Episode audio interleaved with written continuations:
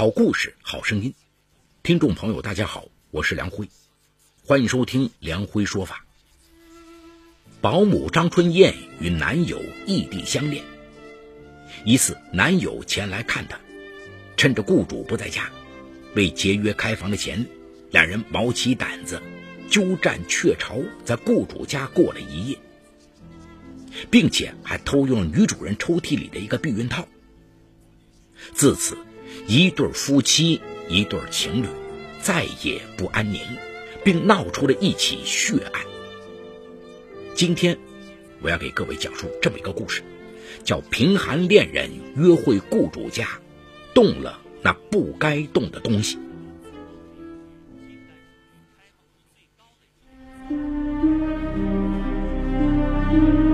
法治故事耐人寻味，梁辉讲述不容错过。二零一三年一月十八号，这天。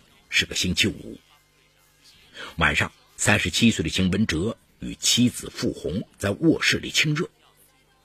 兴头上，他急匆匆打开床，傅红的床头柜敞着，他瞥见里边有避孕套，于是他从保姆房出来，迅速跑到楼上，悄悄推开傅红的卧室，将里面的避孕套取出来，救了急。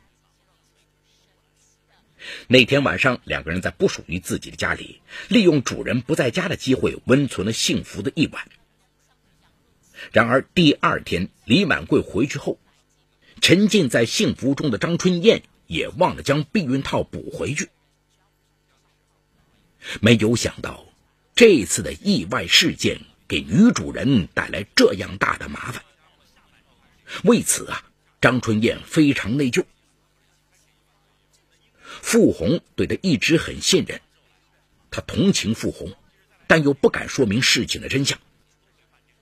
忐忑不安的第二天，张春燕将自己的矛盾心理告诉了李满贵，问他要不要跟傅红坦白。李满贵毫不在乎的说：“你别傻，搞不好还让他怀疑你手脚不干净。其实这本就是丁点大的小事儿。”他们闹矛盾，本就是因为感情不老实、不信任造成的。他们的家事不关我们俩的事儿，你就甭管了。听了李满贵的话，张春燕更没有勇气说出真相。然而，自从那次张春燕发现两口子大吵后，邢文哲回来的次数更少了，甚至有了要离婚的势头。女主人傅红的心情也更加的糟糕。周末，邢文哲不回来，傅红就带着儿子去娘家住，家中常常只有张春燕一个人。张春燕将雇主两口子的情况经常说给李满贵听，李满贵却偷着乐，他巴不得傅红两口子经常不在家，这样他就可以和张春燕在他们家约会。原来啊。自从那次和张春燕在傅红家偷偷的约会后，李满贵总觉得意犹未尽，有种刺激的快感。而且傅红家条件好，比在外边开的那些便宜小旅店强了百倍。于是接下来再来看张春燕时，他都事先问张春燕主人在不在家。如果主人不在家，他就不在外边开房，直接到家中来。张春燕开始还有所顾忌，但约会两次后，想到两人赚钱不易，不在外边开房，吃住都可以节约一笔钱，而且因此李满贵也来得更勤了，他也不用受那么久的相思之苦。为此，张春燕在胆战心惊中与李满贵在主人家约会了五六次。七月十三号，星期六。傅红带着儿子回娘家后，李满贵再次前来看望张春燕。可是当天晚上，傅红的父亲高血压发作，他夜里开车将父亲送到县城医院，陪他打完点滴，便带他回家住宿。没想到，在自己家里，与有说有笑在客厅看电视的张春燕、李满贵碰了个正着。张春燕仅裹着短袖睡衣睡裤，而李满贵只穿着裤衩。张春燕看到主人突然出现在眼前，慌了，赶紧推李满贵到自己的保姆房，难为情的对傅红说：“啊，对不起，妹妹，那是我相好，我没和你说，就让他住你家了。”傅红惊呆了呀，他完全没有想到家里居然出现这样的场面，觉得十分肮脏。他愤怒地说：“春燕姐，你也太不守规矩了，怎么能够带男人到我家过夜？明天你就给我收拾铺盖走人。”李满贵穿好衣服，从张春燕房间里出来，正准备为女友求情。没想到傅红看见他，就骂骂咧咧的把他推了出去。张春燕也使眼色，李满贵于是出来了，可没想傅红将张春燕也赶了出来。当晚，李满贵和张春燕在招待所过了一夜。被主人训了一通的张春燕满腹委屈，觉得都是李满贵害的，让他这么羞人，还丢了工作。李满贵则安慰的说：“没事，睡吧，以后他来养他。”但张春燕却一宿没睡。想到傅红昨天气得通红的脸，张春燕知道自己在他们家再也干不下去了。第二天，张春燕黑着眼圈去主人家收拾东西。傅红付给他这个月一整月的工资。张春燕心里感动，觉得还是对不起傅红。她憋不住，终于将那个避孕套的事儿告诉了傅红，请傅红将实情告诉老公邢文哲，希望他们好好过日子，并且还请求傅红不要将他与李满贵在家约会的事儿说出去。得知实情的傅红没想到是这种情况，他厌恶的挥了挥手，叫张春燕快离开。张春燕离开后。傅红赶紧打电话给老公邢文哲解释避孕套的事儿，因为两个人已经僵持了好几个月，身心都很受伤。傅红希望重拾温情。邢文哲听后，并没有表现出傅红所期望的热情，只是若有所思的嗯了一声。此后，虽然相信了妻子，但是他表现的不如当初好。傅红不禁觉得自己的委屈都是张春燕带来的，牢骚满腹的他将张春燕与情人在家约会，导致他们夫妻不和的事儿告诉了介绍张春燕来当保姆的亲戚，并进行了一顿抱怨。不久，这事儿就传遍了张春燕的娘家。正待在娘家，很快他感到抬不起头来，而且这个事情越传越走调。说张春燕鸠占鹊巢，在主人家偷人，就会给主人带来霉运。傅红现在可惨了，听说他们两口子都快离婚了。张春燕感到特别丢人，于是她给傅红打电话，再次给傅红道歉，并请求傅红原谅自己，不要将自己的事儿到处广播。但傅红接到他的电话，就说他晦气。对着说：“你面子上不好过，我心里好受吗？你偷人也不选个地方，我好端端的家就废在了你的手中，你还好意思求我？”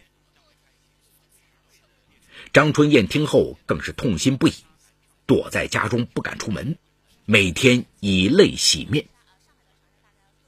这期间，李满贵打了电话，张春燕于是一股脑的将委屈倒了出来。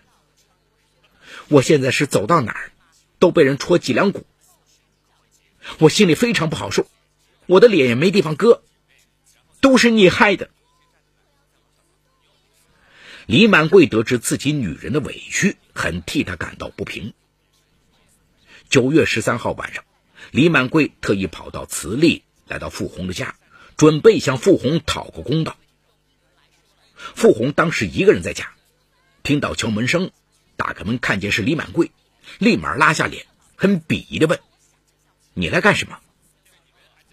结果李满贵还没开口，傅红就像放鞭炮一样，又噼里啪啦的将李满贵狠狠的说了一通，然后恨恨的伸手抓起门柄，准备关门。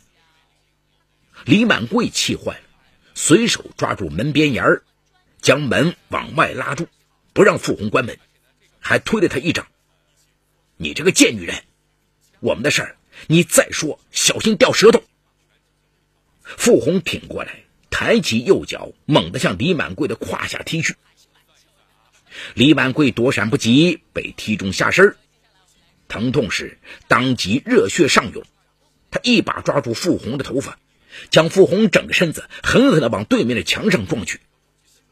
只听“通”的一声响，傅红的头猛地撞到墙角，后脑顿时鲜血飞溅，当即就倒下去，呻吟了一会儿，便不再动弹。李满贵看了他迅速被鲜血浸湿的头发，傻愣了一会儿，便飞速的逃离了。傅红的邻居听到异样响声后，打开门，发现倒在地上的傅红，赶紧拨打了幺二零和幺幺零。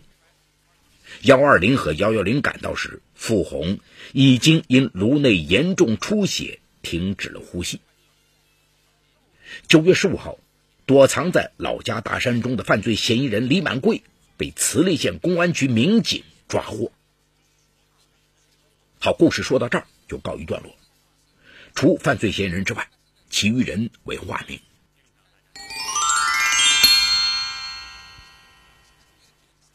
保姆张春燕鸠占鹊巢，带情人来主人家私会，还造成了主人傅红夫妻之间的感情问题。然而，他却不知收敛，继续让情人在主人家出入。直到被主人撞破私情，但虽然保姆的行为有问题，主人得理不饶人，抓住保姆的小辫子不放，甚至闹到了保姆的老家，使得保姆在乡亲们面前抬不起头来，也是有些过分。最终，傅红的行为给自己招来了厄运。那么，作为张春燕的情人，李满贵看到自己的女人受到委屈。要去找傅红为他讨个公道。虽然此时并没有断言李满贵的意图，但应该可以认为，他在当时并没有要杀死傅红的意图。见到傅红之后，他们双方起了激烈的言语冲突，并且傅红先朝李满贵踢了一脚，李满贵躲避不及被踢中，疼痛之下，李满贵怒气上涌，抓住傅红的头发，将其往墙上撞去。导致傅红的头撞到墙角，重伤死亡。他在行动时，我们不知道他是出于伤害的故意还是杀人的故意。可能怒气上头的李满贵也没有时间考虑，就做出了行动。但根据事实来分析，李满贵应该是知道自己的行为可能会造成傅红受伤或死亡，但放任了这种结果的发生。从法理上来说，这属于间接故意的行为。所谓间接故意啊，是指明知自己的行为可能引起某种危害社会的结果，并且放任这种结果发生的心理态度。所以，李满贵的行为应该属于间接故意杀人。从事任何一个职业都要有职业道德。啊，作为保姆，本来就是作为一个服务人员进入别人的家庭，家是别人最私密的空间，保姆本应该恪守本分，遵守职业道德，在未经主人的同意下，不带不相干的人进屋。可张春燕屡次三番的破坏规矩，带情人进入主人家，实在是很没有职业操守的行为，并且他的行为还间接导致了主人夫妻的感情问题。在意识到自己的问题之后，他没有及时向主人家坦白，反而继续我行我素。他这样的行为不仅让自己在保姆行业无法继续做下去，也败坏了保姆行业的整体名声。反观傅红，虽然张春燕的行为确有不当，但他得理不饶人的行为显然也是没有给自己带来好结果，反而惹上了杀身之祸。人非圣贤，孰能无过呀？生活中人与人之间发生矛盾在所难免，一旦有了纷争，即使自己在理儿，也应该避免过分的数落、指责，甚至打击报复对方。人们说得好啊，得饶人处且饶人，凡事不可做绝，需给自己和别人留有余地和退路。我们自己啊也会犯错，谁不希望自己在犯错时得到别人的原谅呢？